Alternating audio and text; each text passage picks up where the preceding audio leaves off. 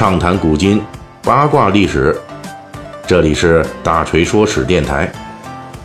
我们的其他专辑也欢迎您的关注。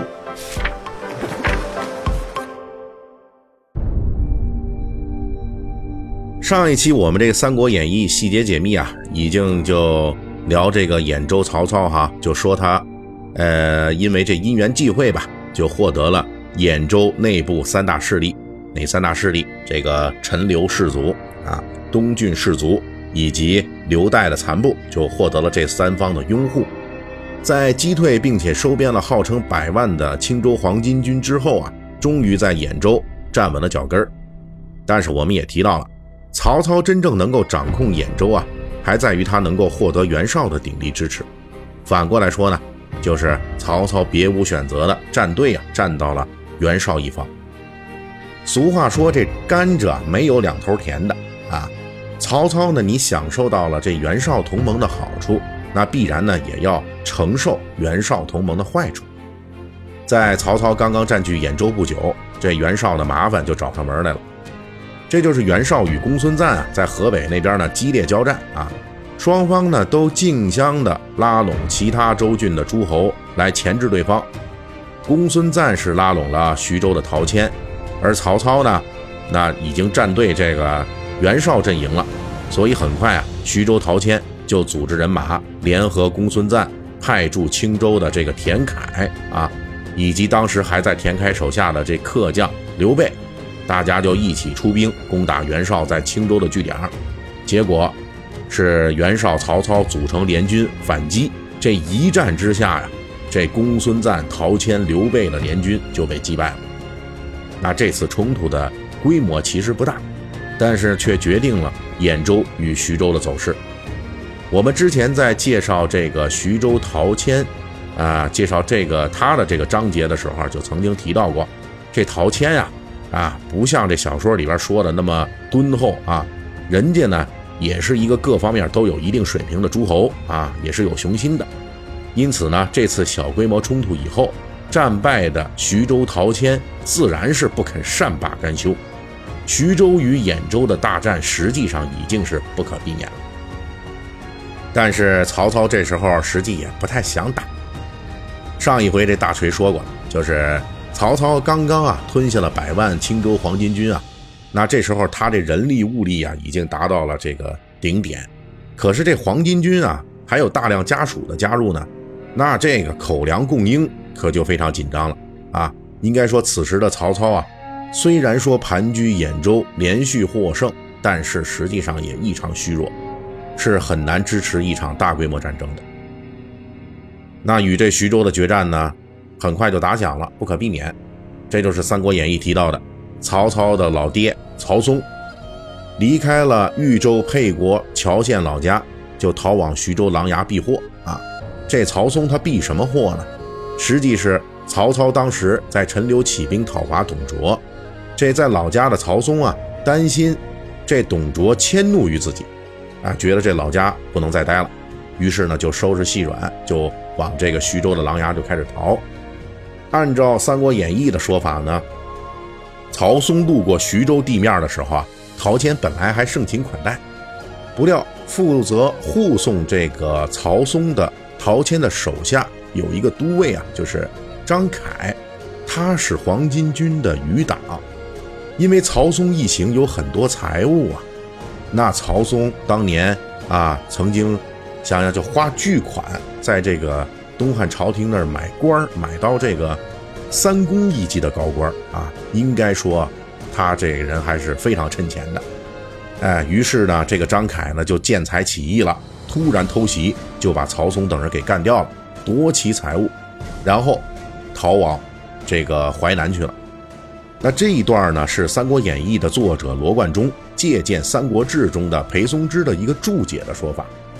而在正史中呢，关于曹嵩被杀的细节，实际上有很多种说法啊。但是种种迹象显示呢，这不是一个就是张凯都尉的问题啊。徐州陶谦很可能是主动派人马攻击曹嵩一行。这里锤哥就采用《三国志》中的另外一种曹嵩的死法，据说是当时啊，曹嵩驻留在泰山郡的华县，徐州的陶谦就派遣数千人马就杀上门来了。这曹嵩眼看又形势不妙，于是呢就在这后墙上凿开了一个洞啊，要从这洞里出逃。这曹嵩呢，呃，先让自己的这个小妾爬出去。可是咱们这小妾呀，虽然叫小妾啊，但是呢，从身材看是是一个大胖子。他这一爬洞啊，就卡在这洞口了，哎，动不了了。结果呢是谁也跑不了。曹嵩一看走不脱呀，没办法，就躲到这厕所里边藏身。最后呢，还是被陶谦军士给搜出来了，于是全家被杀。根据这个小说《三国演义》里边描述的，这曹操得知父亲被杀，就怒而兴兵攻打徐州报仇啊。这个情节不同啊。历史上的陶谦呢，可不是被动挨打的一方。在曹嵩被杀之后，陶谦是主动出兵进攻兖州的曹操的。陶谦此举很可能也是观察到，你曹操啊，刚刚鲸吞了青州黄巾军数十万余部，那这时候正是消化不良的困难时期啊。因此决定呢，他不给曹操缓缓消化卷土重来的机会，索性就来一个先发制人，就主动的打上门来了。起初，陶谦军的攻势非常顺利，这一路打呀，就打到了这兖州的任城一带。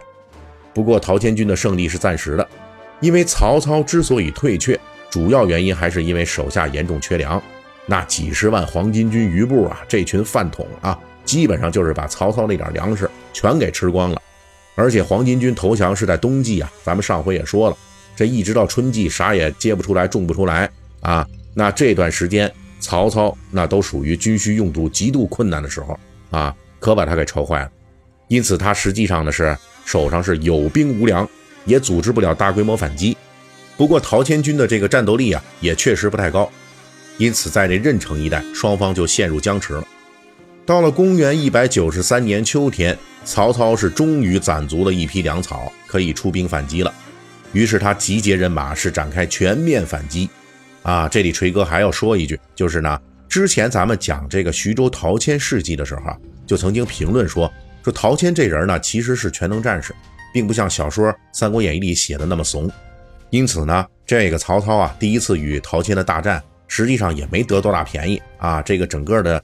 这个战斗呢，那场面非常凶险，远不像这个《三国演义》里边描写的那样，曹操军优势明显，一路就把陶谦给平推了，不是那么回事儿啊！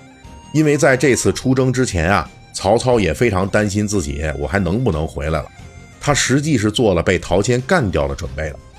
临行前呢，就嘱咐自己家属说：“如果我这次出征攻打陶谦，最后回不来的话。”那你们要是想活命，就去投奔陈留的张邈。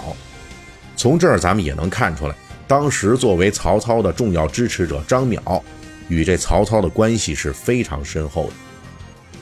曹操拿出为父亲报仇的这哀兵气势，与陶谦决战，结果是连战连胜，一路反攻啊，就杀出了兖州地界，一直是攻打到徐州的要地彭城，重创了陶谦军。而且这一战充分就体现了东汉末年诸侯争霸的一个特征，那就是摧毁对方的战争潜力啊！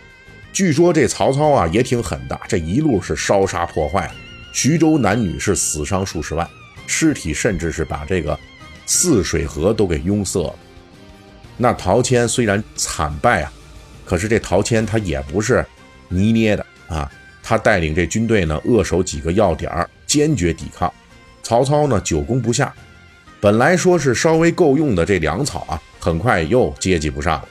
因此，曹操军呢虽然大胜，但是只能退出徐州。